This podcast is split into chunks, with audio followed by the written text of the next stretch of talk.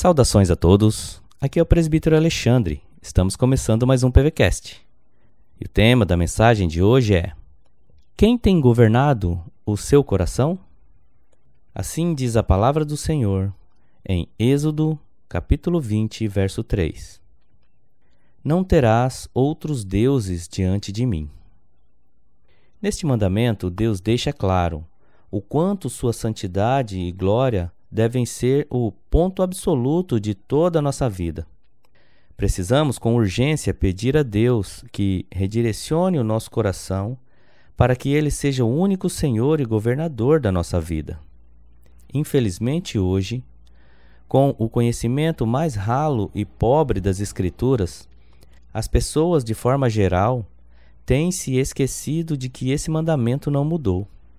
Muitos deuses governam hoje nossa vida e são eles: dinheiro, sexo, poder, filhos, casamentos, atividades de entretenimento, chácaras e fazendas e festivais e mesmo jogos que ocasionalmente ocorrem e que nos tiram da adoração única e verdadeira ao nosso Deus.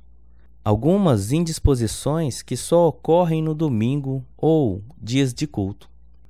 Infelizmente, o panteão de divindades a ser adorada hoje por muitos crentes aparentemente evoluiu. Não são mais os deuses gregos, são os presentes que esses deuses gregos nos deixaram, sendo o mais perigoso deles tudo aquilo que me leva a deixar de servir e adorar a Deus como prioridade. Levou-me as dores todas, as mágoas lhe entreguei. Nele tenho firme abrigo em tentação Deixei por ele tudo, os ídolos queimei. Ele faz-me puro e santo o coração. Deus abençoe o seu dia.